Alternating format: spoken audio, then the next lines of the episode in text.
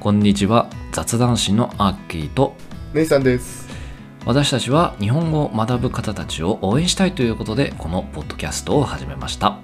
雑談で使うようなスラング表現も使ってみたいという方、雑談を通じてリアルな日本のことを知りたい方にはこのポッドキャストはうってつけです。それではぜひ最後までお聞きください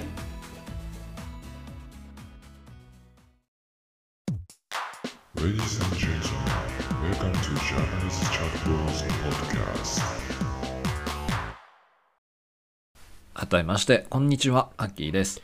姉さんです。今日のテーマは着物にします。おお着物着物ですよ。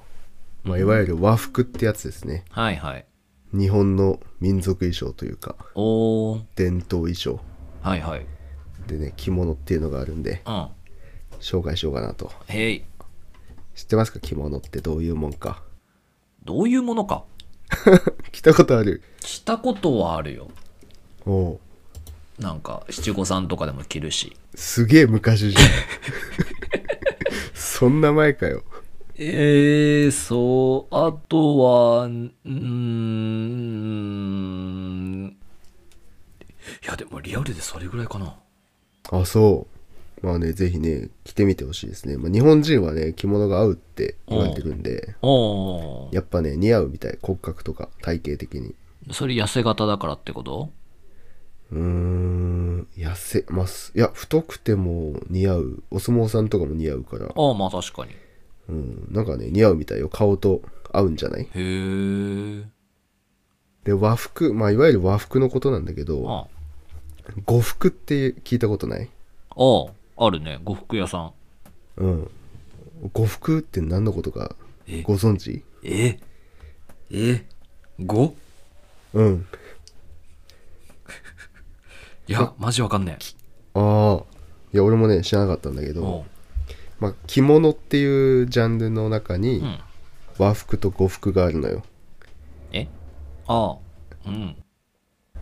で、あの、まあ、素材が違うんだけど、はい。和服は綿の製品。ほう。で、呉呉服は絹のほう。製品なんだって。ほう。その違いでした。え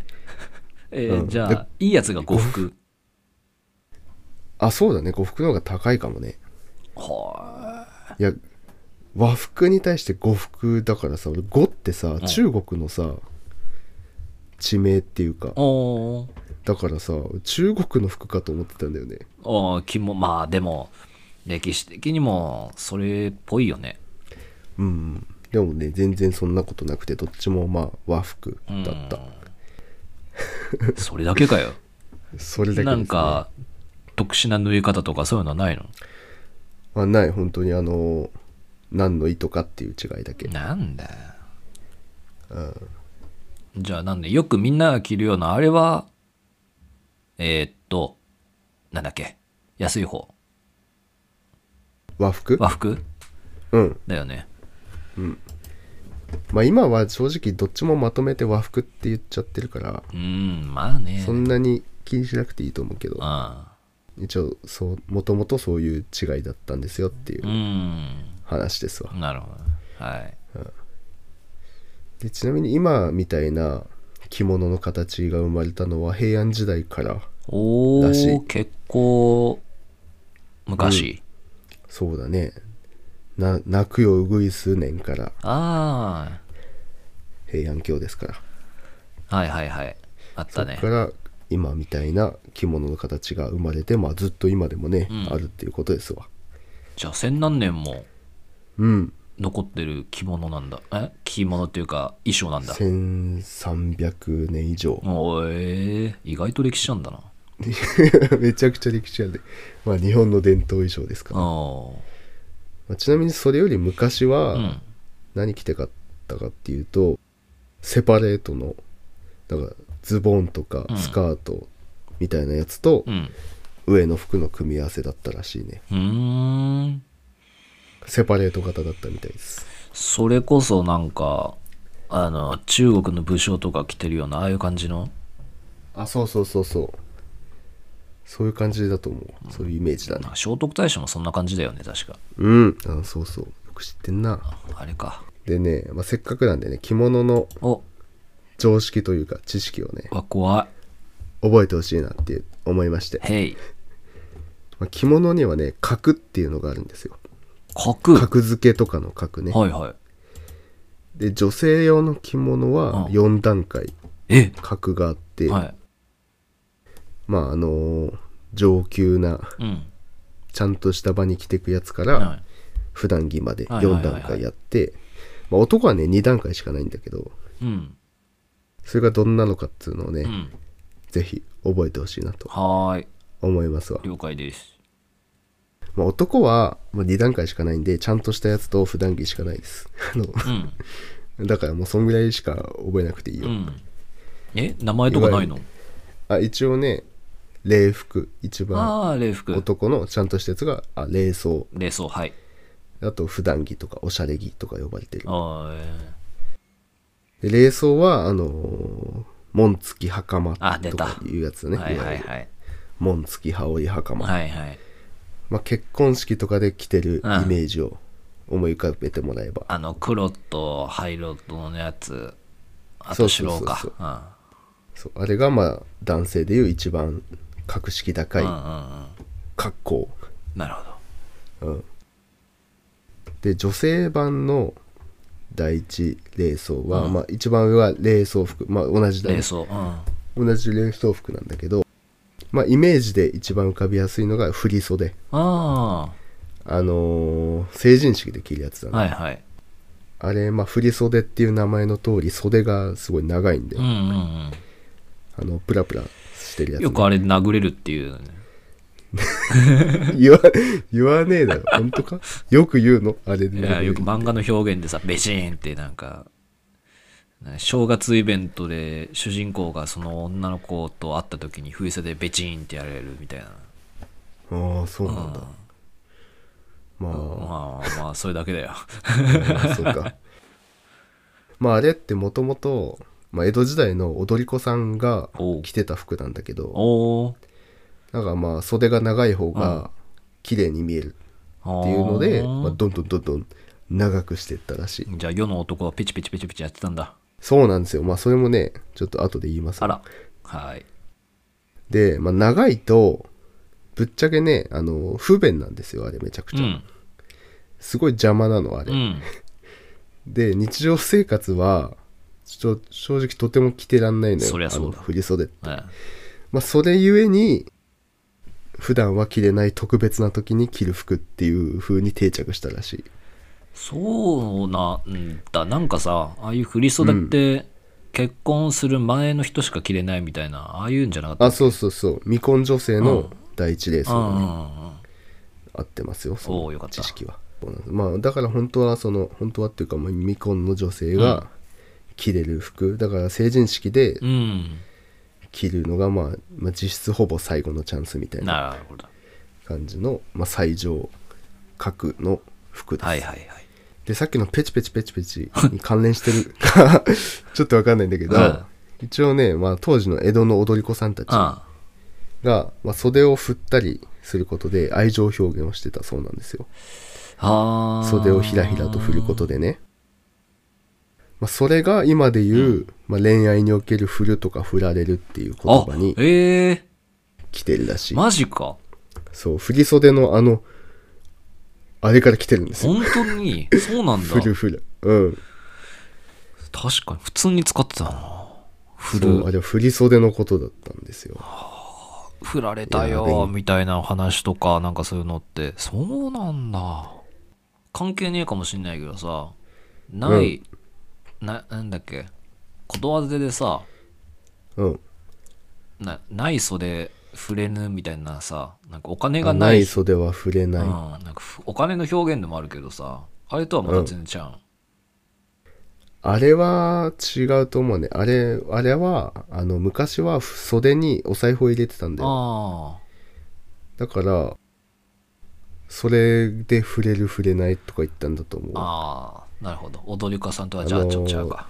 そうそうお金入ってた方が重くていっぱい触れるでしょ、うんあれだねで入ってないから、はいないない袖は触れないとかそんなんじゃないブラックジャックじゃないけどさあれブラックジャックだっけなんかお金を詰めてで、オーダーできる武器にするやつ、なんだっけなんだそれえ、なんかさ、お金を詰める武器えーっとね、ストッキングとかああ、なんかそう、そういう靴下とか何でもいいけど、そういう袋状なものに、小銭とかを全部こうんう、詰めに詰めまくって、それを武器にするっていうのをなんかコナンでやってたよ。あーでもそれなんか俺も見たことあるわなんだっなんけなか車とかにうん閉じ込められた時にもああ、それで割るって、ね。靴下にそうそう小銭詰めてうんぶん回して窓ガラス叩けば割れるからそれで逃げましょうみたいなのなんか見たブラいックジャックで合ってるわ。ブラックジャックっていう武器の名前、うん。そんな武器やったんだねそうね、ブラックジャックはオーダー用の武器。サップとも言う。SAP でサップとも言う。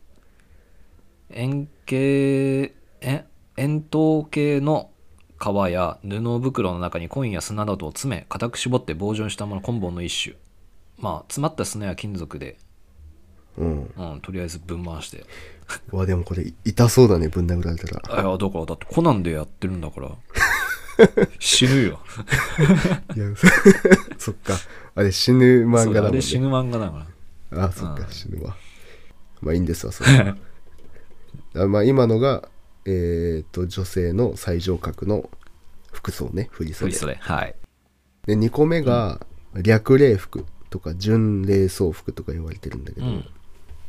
まあ、訪問着って言われる訪問着着物がこれに当てはまりますね。なんだ訪問着ってなんやねんって思った方いると思うんですけど、はい。まあ、いわゆる振り袖の袖短い版と思ったものああー、がなる大ほ丈ど。夫。はいはい。だからあの実用的なやつ、うんうんうんうん振り袖の。でこれはあのー未婚女性だろうが、既婚女性だろうが着ていいやつうなんうんんで、うんあのー